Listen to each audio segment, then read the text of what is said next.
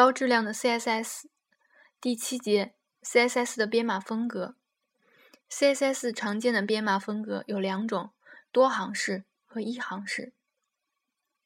多行式的编码风格可读性更强，但缺点是容易使 CSS 文件的行数过多，编辑样式时需要来回拖动文本编辑器的滚动条，影响开发速度。另外，过多的空白也会增大 CSS 文件的大小。一行式的编码风格在可读性方面稍差一点，但可以有效减少 CSS 文件的行数，有利于提高开发速度，同时也可以减少 CSS 文件的大小。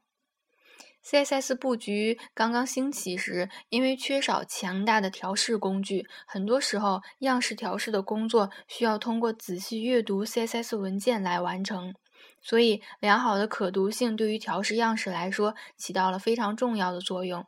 这一时期，多行式的编码风格是主流。随着前端调试工具的日期强大，特别是 Firefox 加 Firebug 的流行，样式调试的工作已经不再需要仔细阅读 CSS 文件了。一行式代码风格逐渐取代多行式代码风格，成为新的主流。笔者更推荐使用一行式编码风格。ID 和 Class，ID 和 Class 作为 CSS 选择符最常用的挂钩，其区别已经成了一个经典的问题。一，同一个网页相同的 ID 只能出现一次，它不可以重复，而 CSS 而 Class 可以任意出现多次。二，ID 的 CSS 选择符权重为一百，而 Class 的选择符权重为十。三、原生 JS 提供 getElementById 方法，支持通过 ID 对应到相应的 HTML li element，但原生的 JS 不支持通过 class 对应到相应的嗯 element 元素。一般来说，ID 因为不能重用，使用 ID 会限制网页的扩展性，比如设计。图中有某个模块只出现过一次，我们使用 ID 作为挂钩，这本身没问题。但如果需求变更，设计图中同样的模块需要再增加一个，这时问题就出现了。因为使用 ID 作为挂钩不能重用，所以一般情况下建议尽量使用 class，少用 ID。CSS hack，CSS hack 的方式有多种，这里对常用的方式做一下归纳。第一个是 IE 条件注释法。首先，因为 IE 浏览器在 CSS 的解析上存在很多问题，所以绝大多数时候我们的 CSS hack 都是针对 IE 进行的。微软也知道自己浏览器的不足，所以推出了官方的 hack 方法 IE 条件注释。如果我们想引想针对 IE 引入一个 CSS 文件，那么代码是这样的，嗯。用 link 标签 link 到 link 一个嗯 CSS 文件，那这个 link 标签的外层要包装一个 IE 注释。IE 注释要怎么写呢？首先，呃呃前标签就是第呃就是首首标签是一个嗯，我们写注释呢最常用的就是嗯呃。尖角号、尖角号、叹号两个中划线，呃，尖角号、尖角号结束。那无论是首标签还是尾标签都是这样的，尖角号中，呃，就是感叹号两个中划线结束。只是在首标签的结束的标签，嗯的前面写上中括号。if ie ie 两个字要大写，而在尾标签的叹号感叹号后面加上中括号 and if 这两个是结合到一起的，是一个单词 and if 没有大写。那 CSS 文件通过这种引入方式，CSS 文件 text 点 CSS 就加载到就只加载到 IE 浏览器了。对于非 IE 浏览器会忽略这条语。语句，如果我们想针对某个特定版本的 IE 浏览器加载 CSS 文件呢？那注释语句在上面的基础上加一个，嗯，就是 if IE 的后面加一个空格六就可以了。如果我们想针对某个范围以内版本的 IE 进行 hack，可以结合 LTE、LT、GL，嗯，GLE。呃，GTE 和 GT，嗯，还有感叹号关键字来进行注释。其中，LTE 表于表示小于等于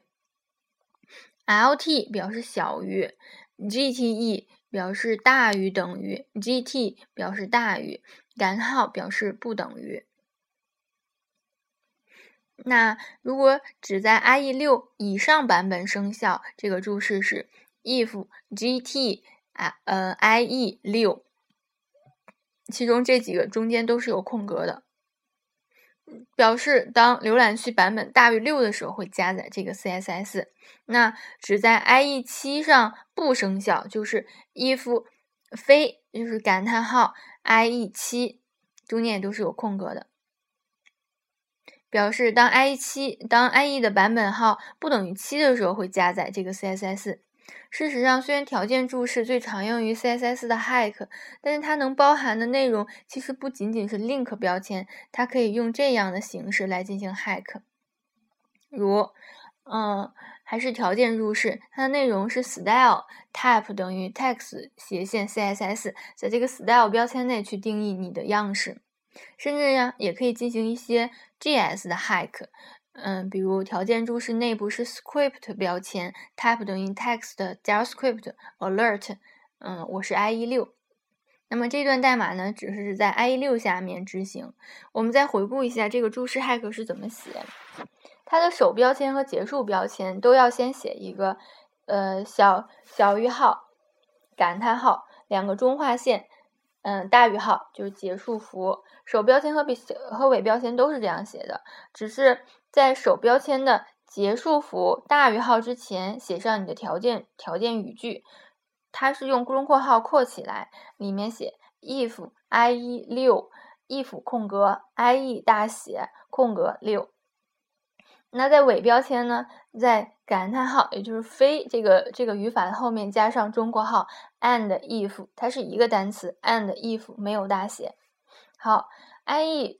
条件注释是微软官方推荐的一个 hack 方式，从向前兼容性方面考虑，它是最安全的 hack 方式。理论上它是最好的选择，但这种方式需要将所有的 hack 根据浏览器类型集中在相应的文件里。比如有一个 test 类，要求在 IE 六下面 WISE 为六十 px，在 IE 七下 WISE 为七十 px，在 IE 八下 WISE 为八十 px。那用 IE 条件注释的方式 hack，我们就要需要写三个 CSS 文件。IE 六点 CSS，IE 七点 CSS，IE 八点 CSS，然后通过 IE 的条件注释导入到页面当中去。嗯，虽然它是先后兼容性是很好的，但是它的缺点非常明显，将同一个 CSS 选择符下的样式分散了，分散到了三个文件去控制，增加了开发和维护成本。第二种。Hack 方法就是选择符前缀法。选择符前缀是另一种常用的 hack 方法。它的原理是在 CSS 选择符前加一些只有特定浏览器才能识别的前缀，从而让某些样式只对特定浏览器生效。比如星 HTML 前缀只对 IE 六生星生效，星加 HTML 前缀只对 IE 七生效。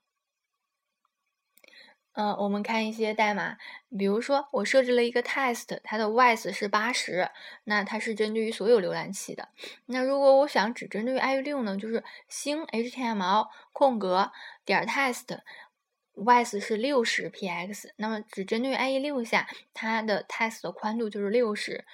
嗯，如果只针对于 IE 七呢，就是星加 HTML 点 test，width 是七十 px。嗯，选择符前缀相对于 IE 条件注释来说，呃，这个嗯，test 类的样式可以集中起来，维护性的就强了一些，因为它都在一个文件，是顺序写，呃顺序写的都是 test，那我在维护的时候会更好维护一些，但是并不能，并不能保证以后的 IE 九、IE 十不识别新 HTML 或新加 HTML，在后在向后兼容上也存在了一些风险。就是万一 i 九和十它识别了呢？另外，选择符前缀法不能用于内联样式，比如说我有一个内联样式是写到 div 的 style 里面是 y 等于六十，这个时候就没有办法用选择符前缀法来进行 hack，因为它根本就没有 用到选择符。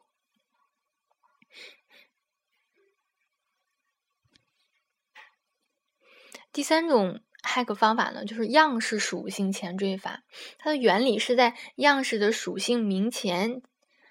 加前缀，这些前缀只是在特定浏览器下才生效的。比如说，下划线只在 IE 六下生效，生效星呃在 IE 六和七下都生效。嗯，比如说我设置 test 属性。呃，设置 test 的这个类，那它的属性分别是 y 等于八十，这个是通用的；y 等于八十 px，这是通用的。然后星 y 这个没有空格啊，星 y 是七十 px，它是 IE 六七下都生效。然后下面是下划线 y 六十，是只在 IE 六下生效。那样式属性前缀法比选择符前缀法，它的聚合程度更高，代码更精简，可维护更强。因为，嗯，我们我们顺序看下来，这三种方法，第一种它是通过呃条件注释来引入不同的 CSS，那 CSS 是写在不同的 CSS 文件当中的。第二种，它是通过嗯选择符前缀法，就是它的区别是在每一个样式的前面加一个新 HTML，然后继续去定义它 test 文件。Test 的那个样式，也就是说，它在同一个 CSS 文件里是在不同行，可能是顺序写下来的，它的聚合程度就会高一些。而第三种方法呢，它是在一个样式一就是一行之内，一个样式内，比如我在定义 test 的时候，它的第一个属性定义的是针对于所有浏览器的 y s 第二个就是针对于 IE 六和七的样式，就是说它的聚合程度是越来越高的，代码就更精简，可维护性也就很强。